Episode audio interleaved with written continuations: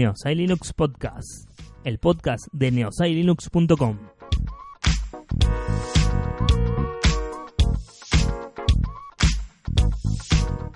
Conducido por Natanael Garrido.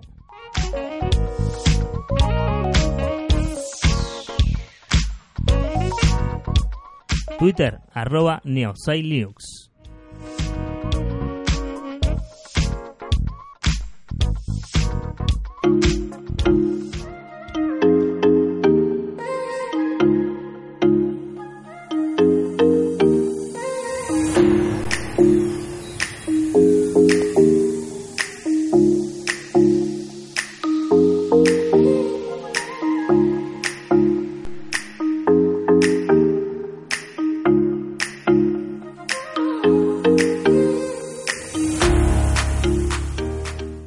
¿Qué tal gente? Bienvenidos a este nuevo episodio de Neoside Linux Podcast. Sí, volvimos después de un largo rato, pero volvimos.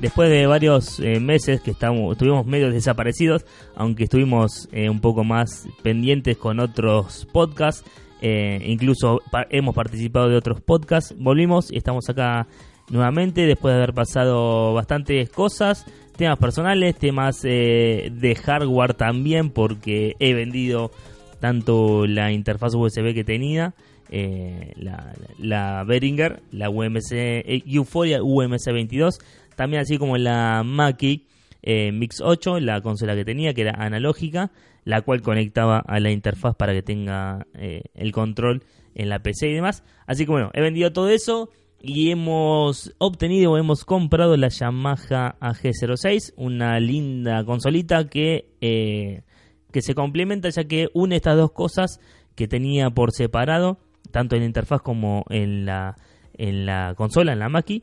Entonces tengo todo junto y la verdad es Yamaha, es muy buena calidad, no tengo nada que, decirle.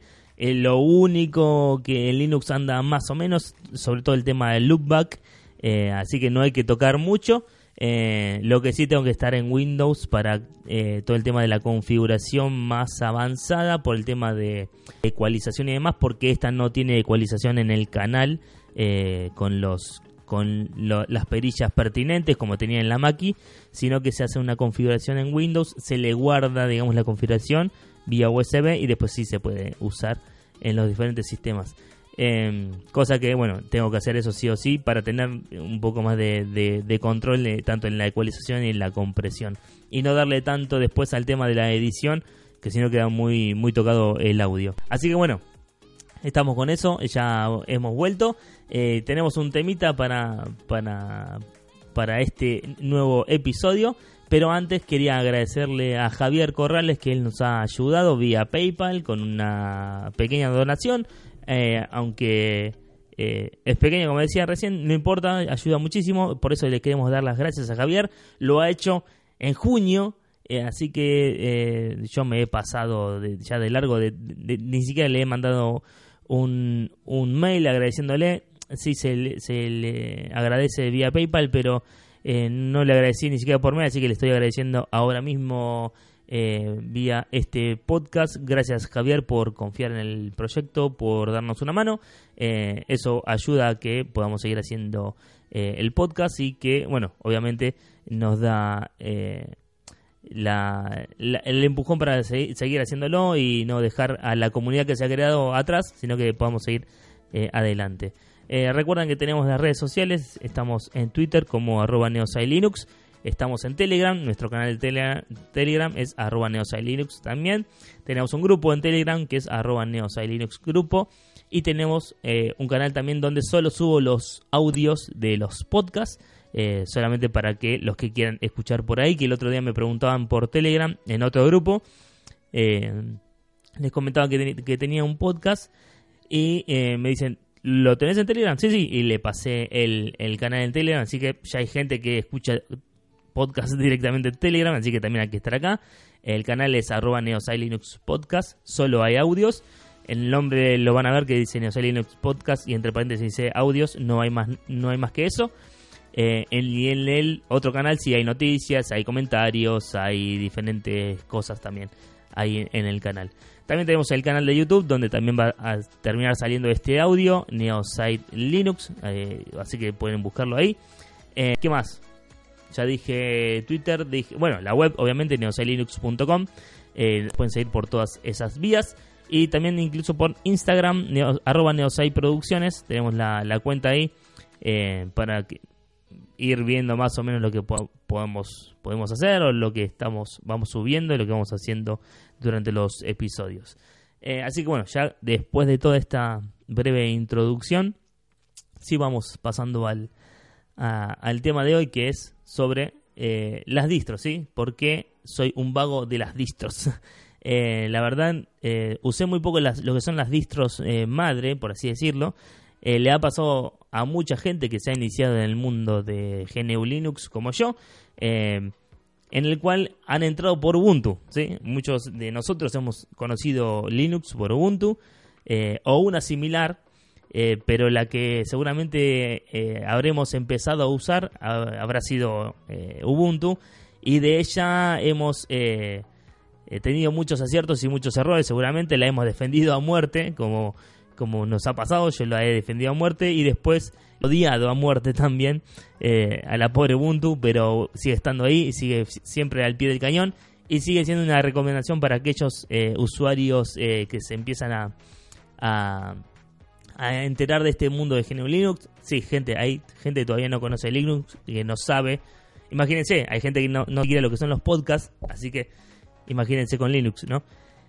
así que bueno, sí, eh, la verdad nunca, eh, al, entrar por Ubuntu, nunca me decanté por otras opciones que no sean, eh, eh ¿cómo así decirlo? Distros ya preparadas para el usuario final, ¿sí? en todo caso, por ejemplo, nunca he usado Gentoo, obviamente, porque la verdad con todo lo que hay que hacer para tenerla instalada y con todo lo que hay que hacer para usarla eh, y que cada uno tiene que estar compilando el programa que quiere instalar o tiene que ah, tocar configuraciones y demás.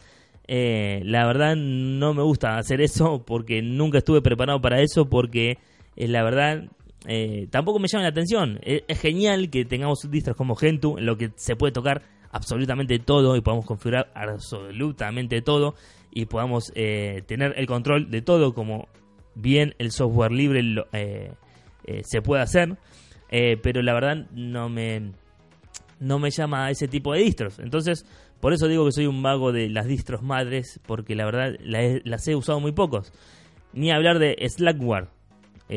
Slackware es una distro que eh, es llamada o apodada como la, la, distro más sólida de todas, porque la verdad es súper estable, nunca se rompe y, y demás es, pero la verdad eh, es una distro que también es difícil de usar para el usuario final. Tiene paquetes relativamente viejos, no tiene nada lo último. Eh, van saliendo cosas así eh, de a poco o uno las tiene, que ir armando y demás. Así que también es algo que a uno lo, más o menos lo tira para atrás. si no tiene la última actualización o si no tiene la última versión de tal o cual aplicación, tampoco lo, me llama la atención, ¿sí? no, no quiero tener ese tipo de distros. Pero reconozco que está ahí Slackware y que es una de las mejores distros que hay y que obviamente no es para todo el mundo porque como sabemos y como dijimos muchísimas veces, eh, Linux o GNU Linux no es para todo el mundo. No todos podemos usar eh, GNU Linux porque lleva cierta curva de aprendizaje y cierto conocimiento en diferentes cosas donde eh, uno tiene que saber y uno tiene que explorar y uno tiene que estudiar y uno tiene que practicar para que las cosas le salgan y que las cosas eh, le funcionen o que eh, las cosas queden como uno quiere, ¿sí? Porque está bien, Gentoo se puede tocar, Slackware se puede tocar también y se puede dejar como uno quiere, pero Ubuntu también, Linux Mint también, Fedora también, eh, no sé, Anarchy también, Manjaro también. O sea, todas las distros de por sí eh, que son GNU Linux tienen cierto grado de personalización, algunas más, otras menos, pero todas tienen un cierto grado de personalización que es lo bueno de, del software libre, obviamente, ¿no? Eh, por eso más que nada tampoco me, me, hago la idea de que sí o sí tengo que usar distros madres. He usado Debian, Debian es una de las distros más conocidas que hay, eh, pero la he usado en servidores.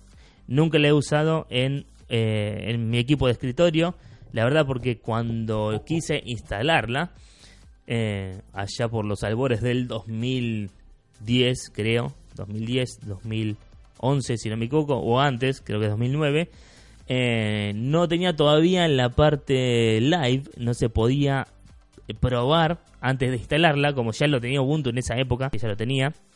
Eh, entonces, como no podía hacerlo, eh, nunca me decidí por probarla, por querer probarla de esa manera, y como entonces nunca la, la probé o nunca la me llamó la atención, y como no tenía el live y tenía otras cosas instaladas en, en, la PC o en, o en la laptop que usaba en esa época, eh, nunca quise borrar lo que tenía para instalar Debian.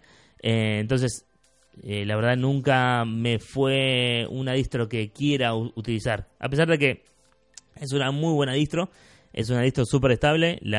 Lo sé porque la, la, he usado en servidores, incluso en el trabajo la he usado. y la verdad funciona muy bien, es una roca.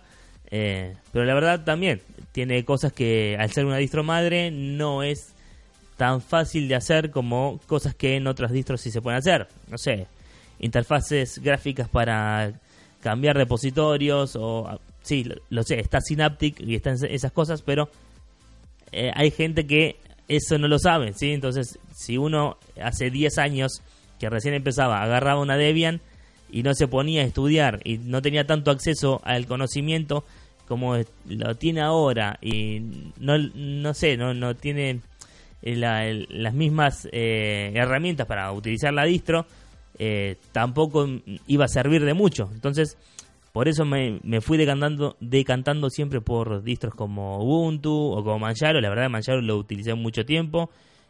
nunca he usado Arch, nunca he instalado Arch de cero como, como esas personas que se dicen que son genios de la informática porque han, instalado Arch de cero. La verdad no me llama la atención instalar Arch, de cero. Prefiero distros como Manjaro, como Anarchy o incluso otras distros basadas en Arch. La verdad no, no, no me interesa tener que instalar Arch de cero. Sé que se puede personalizar hasta lo último de lo último de lo último en esa instalación, pero la verdad no me llama para nada la atención. Eh, es más, me siento rechazo por la comunidad de Arch, por los usuarios que dicen ser que son mejores por haber instalado Arch.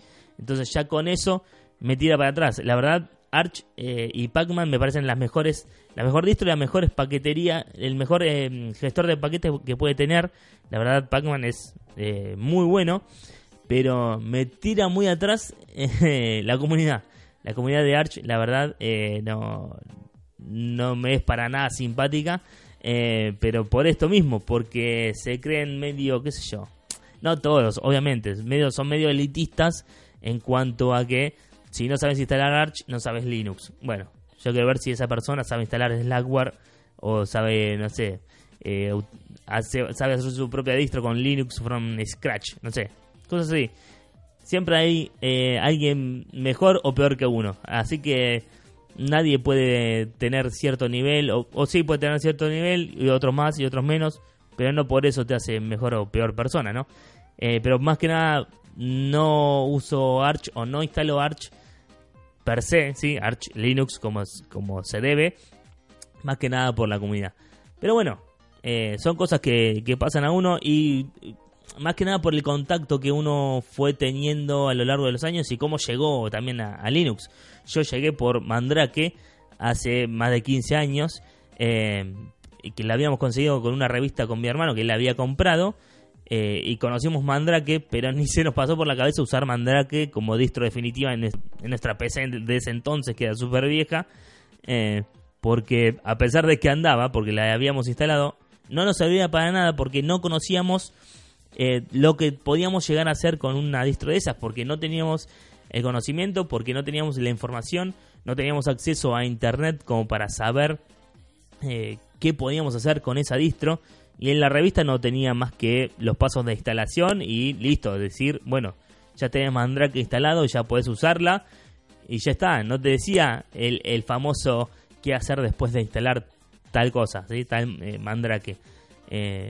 Entonces, eh, por ahí hay gente que no llegó por esos lados, no llegó eh, a, tocar Debian, pero sí llegó a, eh, a Linux por eh, instalar Linux Mint, o llegó a Arch por instalar Manjaro, o llegó, no sé, eh, a, a um, Ubuntu, por, a Debian por instalar Ubuntu, y cosas así. Entonces, más que nada, eh, lo bueno del Mac sus sus hijas, ¿sí? Y que gracias a las hijas podemos llegar madre, por así decirlo, y podemos conocer que esto viene de otro que es eh, por ahí mucho mejor, ahí más estable, por ahí eh, sabemos el origen de viene, eh, pero gracias a, a, estas hijas que, o estos satélites de estas distros satélites por las que hemos llegado.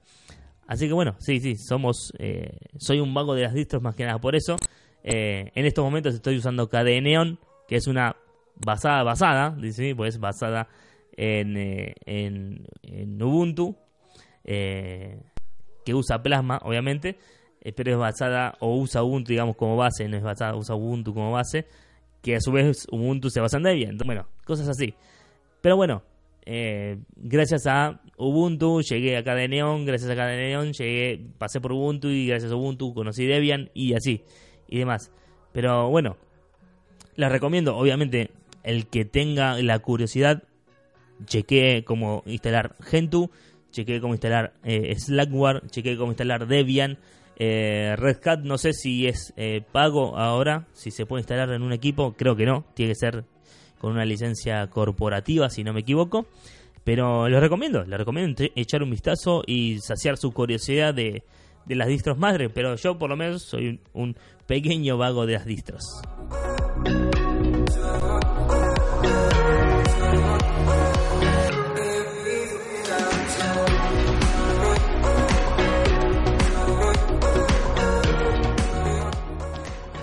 Así que bueno, gracias por habernos escuchado por este nuevo episodio de Neosai Linux Podcast.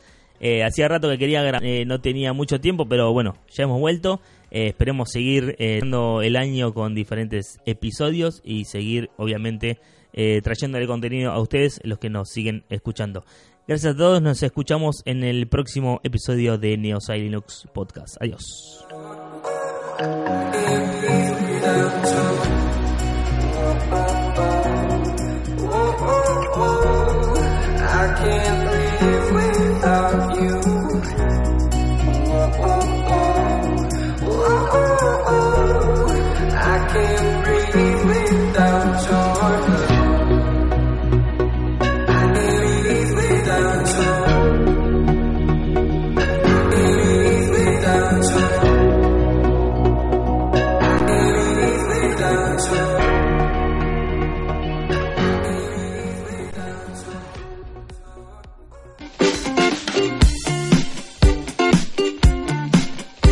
Este podcast cuenta con el apoyo de la Unión Podcastera.